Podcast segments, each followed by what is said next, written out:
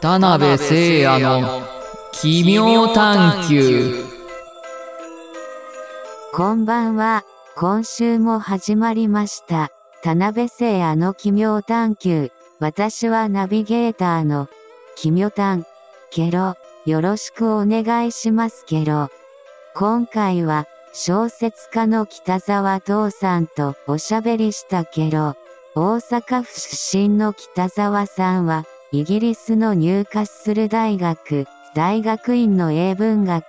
英語研究科修士課程を修了後、社会人として勤務しながら執筆活動を開始。2023年の第43回横溝正史ミステリーホラー大賞では自身の執筆した小説音楽が審査員の満場一致で大賞を受賞。今注目すべき小説家の一人なんだけど。そんな北沢さんとどんなお話をしたのかな？早速聞いてみるけど。こんばんはホラー作家の田辺聖也です田辺聖也の奇妙探求今週もよろしくお願いします本日のゲストは小説家の北沢東さんですはい、北沢東です。よろしくお願いいたします。よろしくお願いしますで北沢さん早速あの質問したいんですけれどあ、あのはいはい。社会人として働きながら第43回横溝正史、えーミステリーホラー大賞に応募しようと思ったきっかけを教えていただけますか？あ、はい、えーっとですね、あの、実は最初は応募は念頭に置いてなかったっていうか考えてなかったんですよね。で、あのーで、書き始めたのが5年前で、で、あのーその書き始めた時は、えっと、特に考えてなかったんですけど、まあ3年4ヶ月途中でちょっとあの、放り出してた時期がありまして、で、あの、それを経た後にまた書き始めて、まあ完成が見えてきたなっていうところで、まあもう、ちょっと9万何千字か10万字かいそいきそうやなと思って、こんだけ書いたんだから、どっかに応募しようかなと考えたときに、あの、昔ちょっとあの、日本、あの、ホラー大賞だった時、あの、あの、横溝正史ミステリーホラー大賞ってあの、あの、二つの賞が合併したものですので、はい。あの、日本ホラー大賞時代に、あの、一回応募して二次選考で落ちたっていう記憶があって、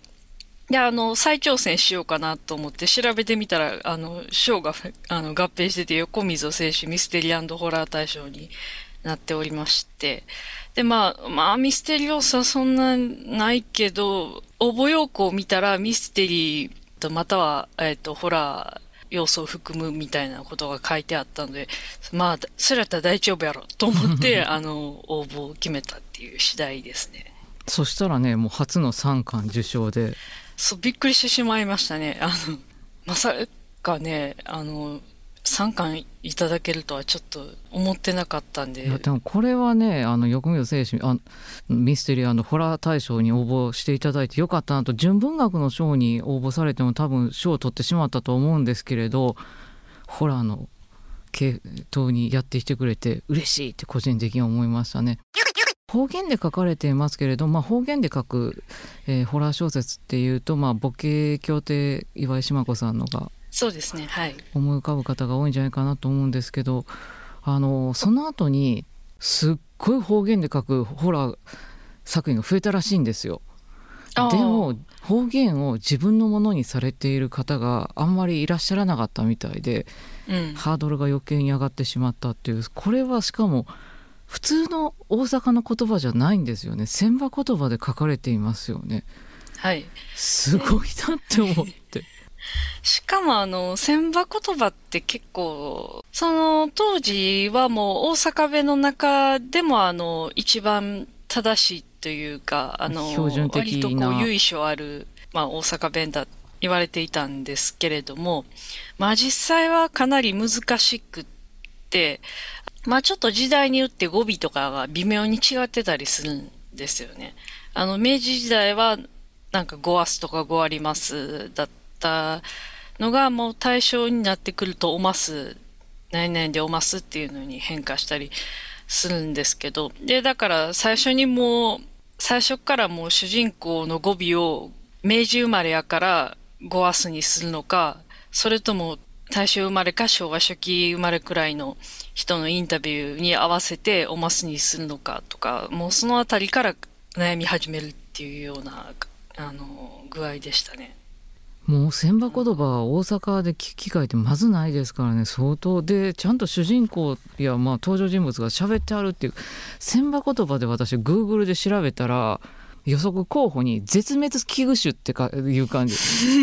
絶滅危惧のもう言葉なんやってでももうあの戦前までは千葉言葉がまあ標準的な大阪弁だったんですよねで今はもうあの吉本興業の芸人さんとかの影響もあって早口でやかましい言葉がね、うん、大阪弁みたいな。そうですね。あの、インタビューと、あの、仙台に住んでいた人とか、今も住んでる人のインタビュー集を、えっ、と、集めた、えっ、と、本も、にも当たってたんですけど、まあ、早口なのは早口らしいんですよね。まあ、ただ、あの、語彙とか、あの、まあ、京都の影響、語書言葉っていうのがかなり入っていますし、まあ、さっき言ったように語尾とかもだいぶ違うので、まあ、あの、普通に想像される大阪弁っていうのとはかなり違うかなっていう感じですね。そうですね。谷崎潤一郎の「ささめゆき」も千葉言葉で語られてますけどあれとは時代は少しずれるのかな？ちょっとずれてますね、それにあとなんかあの谷崎潤一郎はあのこれ言ったらちょっと、ね、谷崎潤一郎ファンから怒られるんですと思うんですけどまあ、ネイティブ多分わざとだと思うんですけど、ちょっと間違った使い方したりしてるんですよ。え、あの、末娘でない登場人物を、えっ、ー、と、末娘を表す恋さんっていう言葉を使ったりして、ささめ駅ではないんですけど、春金賞の方です、ね、ああ、あれも大阪のあの辺でしたね。そうですね。あの、土庄町のあたりですね。ね、あの、お嬢さんがね、あの献身的な愛を受けながらも、全く見返りがないという。でもあれも結構ちょっとあの参考にした部分はありますね。なんか、うん、少しそういえばあの雰囲気をなんというか街の雰囲気かななんていうか描写から感じる部分がありましたね。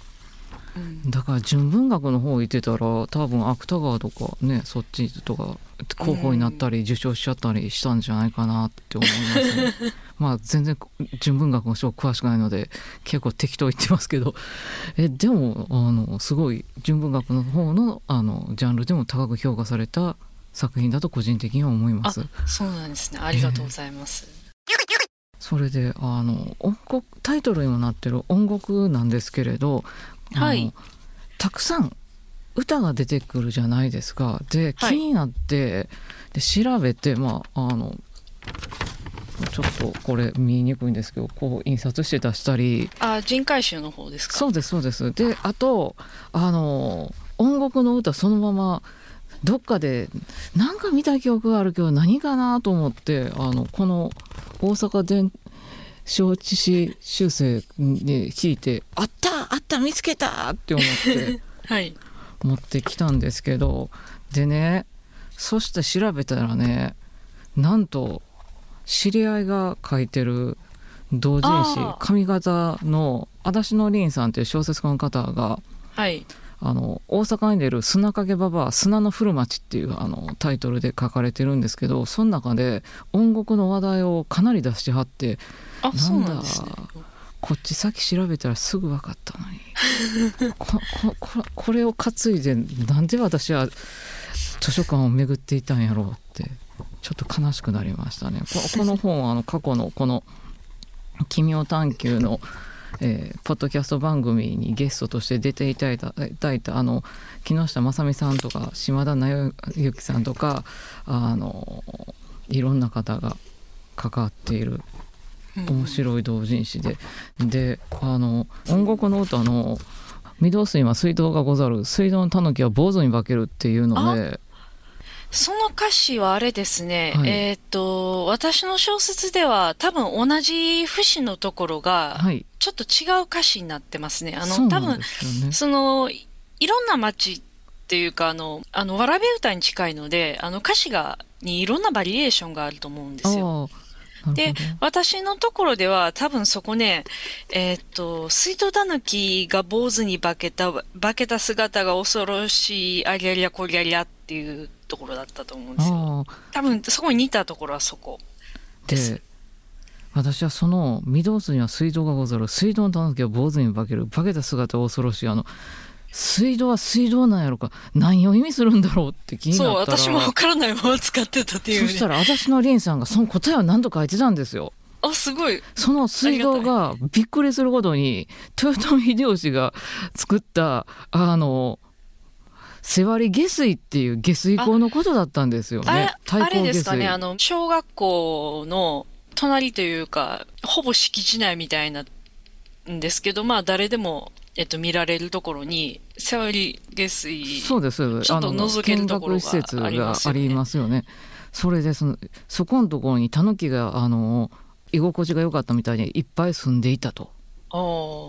でまあ近くにねあのいろいろとその辺のタヌキが化ける話が伝わっていたそうですね。ああ、そうなんですね。ええあの、千葉のそのさっき言ったインタビュー本でも、あの、千葉のあたりでなんかこう、タヌキに会ったとか、なんか、なんか食べ物捕らえたとか、そういう話はちょくちょく書いてありますね。でそれでこの足の凛さんはなんとあの土所町のあの武田薬品の会社があるやないですか。はい。武田薬品工業株式会社の取締役会長を務めていた武田長兵衛さんがはい。あのこんな話をす残していますって言ってて船場では昔から家の裏側に下水が通ってた。その下水に目ん玉に光るもんがおる。お化けやないかって、ああ、うん、でまあそれは豆だやったと。でそやさかい商売不振とか病人が出たらすぐタヌキのたたりにしてまうって言ってうちにも祈祷師がやってきて商売繁盛のために祀らなあかん言うて勝手に豆の名前までつけてきた。ペイさんがターさんが名前を忘れたおかげで商売繁盛です。はははって書いてあってす。ごいってああ、なんか豆だって結構ね、なんか、ちょくちょく調べてると聞くワードなんです。よね。やっぱよく出てくるのかな。大阪は狐より圧倒的にタヌキがたたるんタしバカすしいですね。えなんかあの、えっ、と、大阪会談、あの、田辺さんが書かれた方でも、だん、だんじり吉兵衛えああはい。あの、の話とか出てきたり、あと何やったかななんか、と、店先に置いてあるお人形がタヌキか何かで、が化けてて、で、なんかあの、あの、神、神を毎日言ってもらうんだけど、言い方が悪いと機嫌を悪くしたとか、そういう話とかありますね。あの天神さんのあのお迎え人形がタヌキが化けててっていう話も私いっぺん聞いたことありますね。結構ね、よく化けますよね、なんか。うんで船場ってあの堀川にかかって囲まれとったあの南北2キロ東西1キロ四方の地域地域なんですけれど、はいその狭い地域にものすごいお化けや伝説が渦巻いてることをちょっと音楽をきっかけに調べたら知りましてはい。本当にびっくりしましたもっと調べなあかんな、あの国際日本文化研究センターのホームページのサイトで怪異妖怪データベースってやるんですよなんか何回か使ったことあるかもしれないですね、私も。調べてみたらすあの民間伝承の26巻でろ論文名が千葉怪談っていうのがあるんですよねああ、そうなんですね。えっ、と、それってあの雑誌の中で、雑誌の中に千葉の怪談が載ってはるみたいですねなんかね、私これ今手元に、えっ、と、都会の民族千葉階段っていうのを、あの、まとめてるページを今手元に置いてるんですけど、それかな？多分それやと思います山川隆平さんという方がそうそう、それです、それです、それです。はい、今手元にあります。おおそんなねちょっとすんもっとようし大阪怪談書いたのに知らん話が多いな思っていや、私もあの、千葉、あの、これ、千葉階段のこれを見つけたのが、全部書き終わった後やったんで、うん、なんか、他の話もどっかで使われへんかなってちょっと、続編の、そ、あの、予定ってあるんでしょうか？続編は今のところはちょっとな、いいと言えばないんですけれども、まあ将来的にね、あの、出したいなとは思っていますね。あじゃあ先にちょっとあの、大賞を受賞した音楽はどういったお話なのか、あの北澤さんからお話しいただいてもよろしいでしょうか。そうですね。なんか、うん、ごく冒頭だけ簡単に言うと、まあ、えっ、と、大正時代の大阪の話なんですけど、えっ、と、大阪、もともとは大阪の商家の生まれで、あの、まあ、ボンボンとして結構裕福に育ってきた、えっ、と、主人公が、ちょっと東京に行って、で、その間にあの、一時期あの、大阪に帰ってきて、えっと、奥さんを、えっと、めとって、で、また東京に帰ってしばらく一年ばかりあの、幸せに暮らしてるんですけど、ちょうどあの、関東大震災にあって帰ってきてしまうと。で、あの、その、ちょっと後に、えっと、奥さんがその時に、えっと、負った怪我が元で亡くなってしまう。で、あの、まあ、それでも主人公の、あの、総一郎というんですけれども、あの、総一郎はちょっと、あの、未練が立ちがたくて、あの、四天王寺に、の近くにある、あの、巫女町っていう、あの、まあ、口寄せ巫女がいる場所ですね。その巫女に口寄せを頼むんですけれども、あの、降りてきた、あの、奥さんらしきものは別に、その、話をするでもなく変な歌を口ずさんで、で、あの、巫女がその我に帰った後に、あの、奥さんは普通の霊ではないっていうふうに、あの、総一郎に警告をする。で、あの、家に帰っても、その、どうやらその奥さんの気配らしきものが、えっ、ー、と、してくるっていう、そういう話ですね。だから、あの、幽霊譚みたいな始まり方をする話です。はい。うん、で、あの、その、今回のあの音楽の創作のアイデアはどのように得たんでしょうか？あ、えっ、ー、とですね、もともとその、えっ、ー、と、最初にあったのが、もう大正時代の大阪だったんですよ。あの、ストーリーがこういうのが書きたいとかいうのじゃなくて。というのも、あの、昔ちょっとあの、古地図を、えっ、ー、と、集めた、大阪の古地図を集めた本、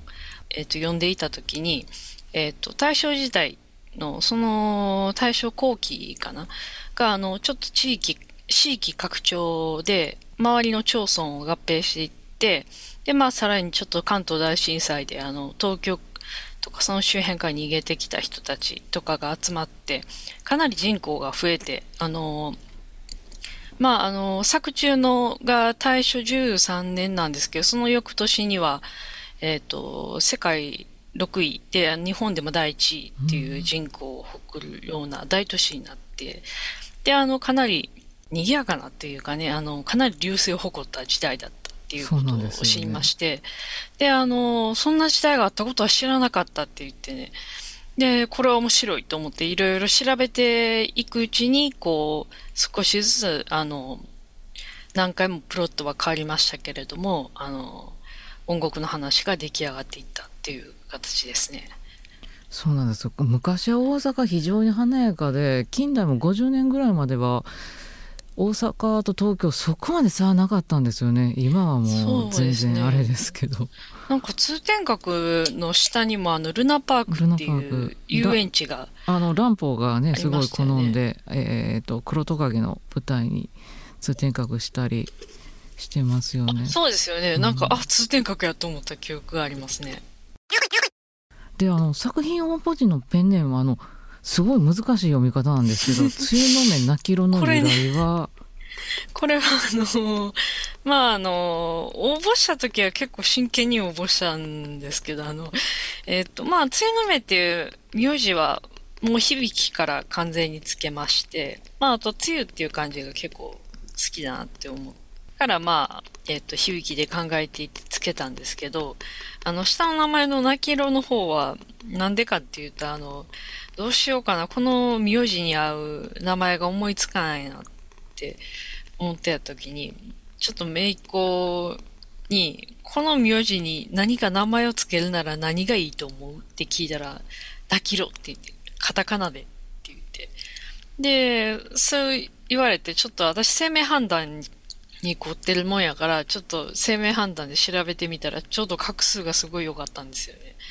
で、それで、あ、もうナキロにしようと思ってね、あの、応募したんですけど、で、あの、まあ、無事賞を取って本として発行するときに、ちょっとあの、編集部さんの方から、まあ、もうちょっとあの、普通のというか、あの、まあ、あの、気をてらわない名前の方がいいんじゃないでしょうか。という提案がありまして、で、あ、はい、っていうことで、あの、今の名前に決まりました。そういえば、あの、うちの夫も作家なんですけれどあの北沢東さん、はい、下の名前東で私の夫も東なんで。そうなんですよね。私あのつけてからねあのあかぶってしまったなつながりだ。嬉しいみたいな感じになって あ嬉しく思ってるくれているならあのありがたいです。なんか同じやないかって言って文句言われたらどないしようと思ってたんでペンネーム大事ですからね私は手すっごい適当につけたこといまだに後悔してますからねああ。全く何も考えてなかったです。すね、あの、多分一発で下のお名前ね、あの、せいやさんって読める人は。せいやって読むのもね、それは、あの、先週の人から言われて、青ガエルだったんです、本当は。あ、本当なんですか？そうなんですか、うん、ななんでも青カエルでも青ガエルでもよくてカエルにしようって田辺カエルやとちょっとあれやから青ガエルにしようとか思って、うん、そしたら「せいやだよね」みたいに言われて「あはい」みたいな。あそうだったんですね。そうなんですよ。だからあの読みが難しいって言われるんで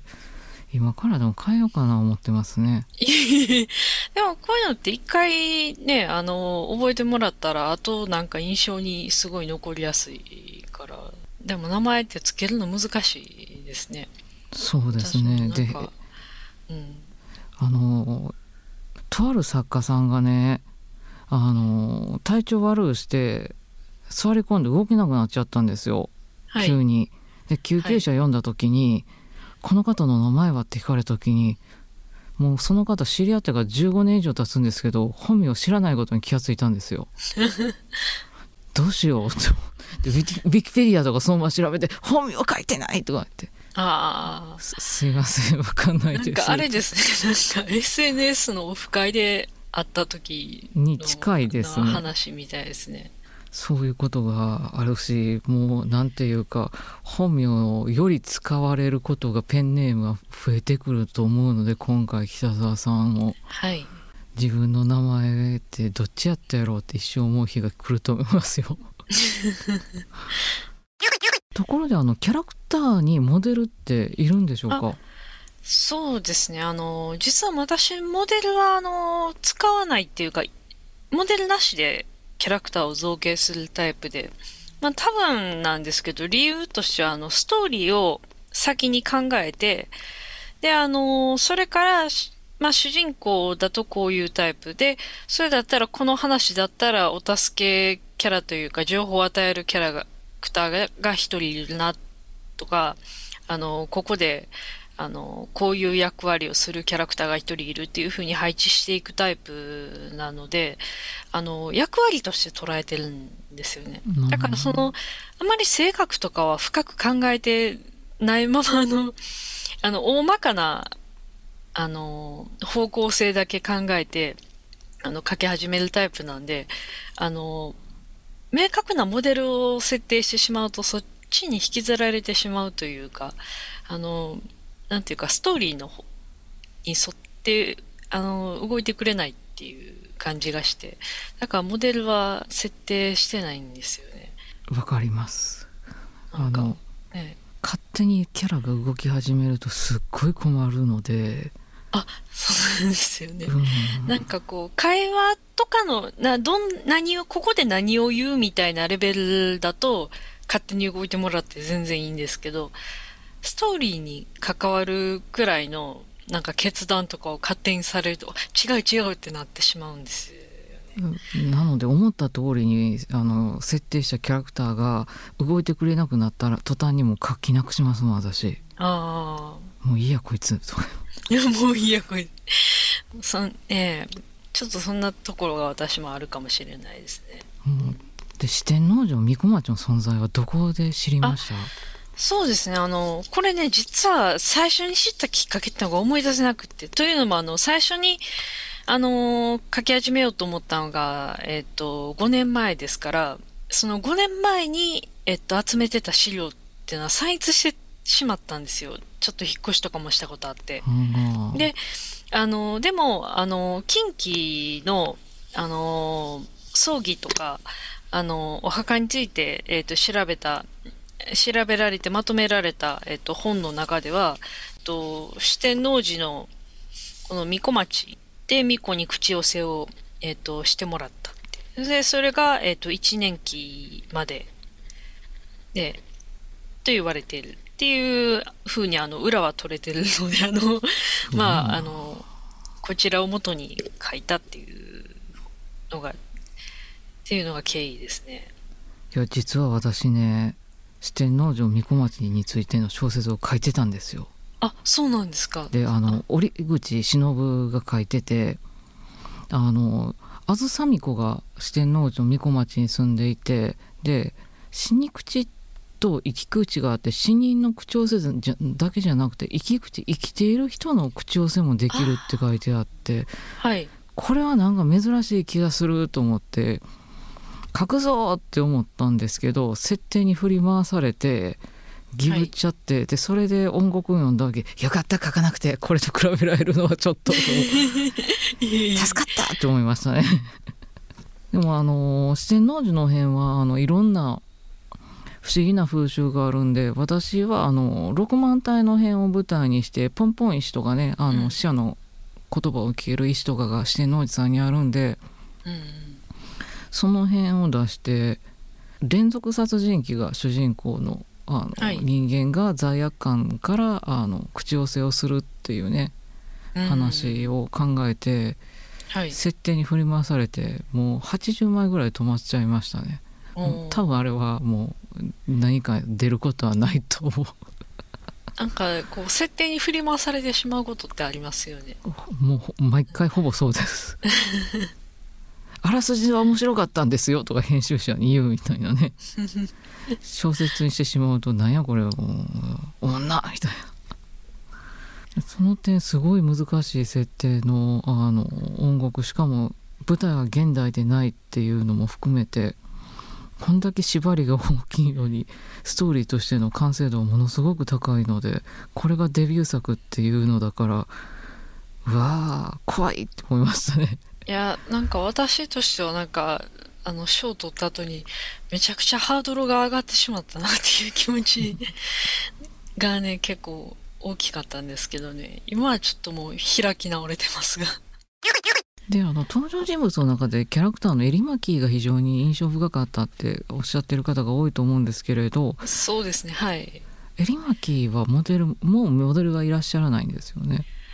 いないですね。もう、ただ、ちょっとあの、どこから出てきたのかも正直わからなくて、あの、パソコンに残ってる、そのプロッ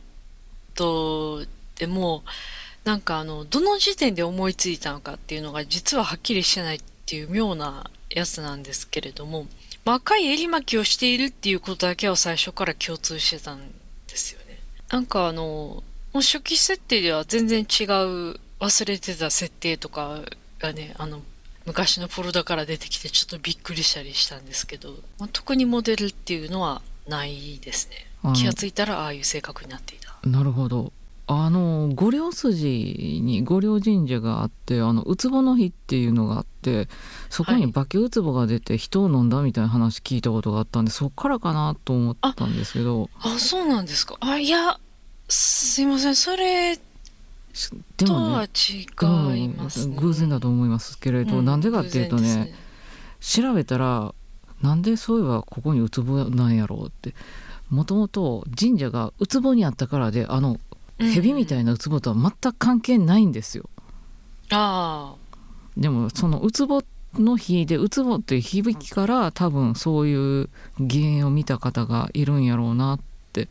で言葉の音に引っ張られるっていうのはすごくよくあるなって思うんですけど例えば五両あの正家の若奥さんのことあのそれこそ千葉言葉であの五両さんやったっけな？うん。言うからね。うん、だからあの正家の若奥様が御陵神社を好いた言ってねそういうのをうん。神社のサイトかなんかで見て、シャレじゃんとか思って、本当かなっていう感じですよね。うどこのご両さんなんやっていう感じです。んうん。が。でもなんか懐かしい感じしましたね音楽読んで。もう千葉言葉は私ほぼ聞いたことはないんですけどたまにあのやっぱ年配の方とか英詞とかねちょこちょこっと単語として使う人はいますからね。あのそうですね。まあ、あの、千葉にあの、まあ、ゆかりのある方に、ちょっとあの、書き終わった後なんですけど、ちょっとお話を伺ったことがあるんですけど、まあ、今でもあの、挨拶とか、まあ、いってらっしゃいっていうのを、おはようお帰りっていうのとか、そういうのは、あの、結構残ってるみたいなんですけど、さすがに大正時代そのままのっていうわけではない、結構変化しているっていう印象を受けましたね。あの「お稲荷れ」っていうのは千葉言葉じゃないですよね。いや、お稲荷れってどうでしたかね私、すいません。ちょっとそこまでは、そういうセリフを書いてないの。いやちょっとどどこのいやあの格安自動販売機に大阪のあちこちにある「お稲荷れ」ってよう書いてあって、はい。あれはふと今時使ってる人もいないし「いらっしゃい」って意味やったと思うんですがはい。な何の言葉なんやろうとふと思いもしかして千葉言葉かなと今一瞬思って聞いたわけです。あの謎の「お稲荷れ」自販ちょっ機と調べてみよう。あれなんか少し不気味ですよね50円とかでジュース売ってますから「お稲荷れ」自販機。いやこ怖いですね、なんか。なんか、私のあの、祖母とかね、なんか、はあの、別に千葉の人でも何でもないんですけど、ネキよりとは言われましたけど、同じ多分同じような意味で、あの、近くに来なさいっていう意味で。でも、ウィナハレは聞いたことがないね。どこの言葉なんだやろう。どこのことはないじ自販機を見るたびに思うんですよ。あ三重の方らしいですよ。伊勢弁。あ。じゃあなぜか大阪のあちこちに。伊勢、伊勢。伊勢。なん伊勢なんでの言葉。なんなんでしょうね。な伊伊勢が本社の会社の自販機なんかな？じゃあ。あ、かもしれないですね。へえ。あの北沢さんにとって大阪はどういう印象の街ですか？そうですね。なんか、二人のお話はまだまだ続きますが、今週の奇妙譚はここまで。来週も金曜夜6時から配信予定。聞き逃さないでけろ。ご感想や質問などは、ハッシュタグ奇妙譚をつけて投稿してけろ。番組公式 X もぜひフォローしてけろ。また、この対談の動画版は YouTube チャンネル、田辺聖あの奇妙探求で公開中。チャンネル登録もお願いしますけろ。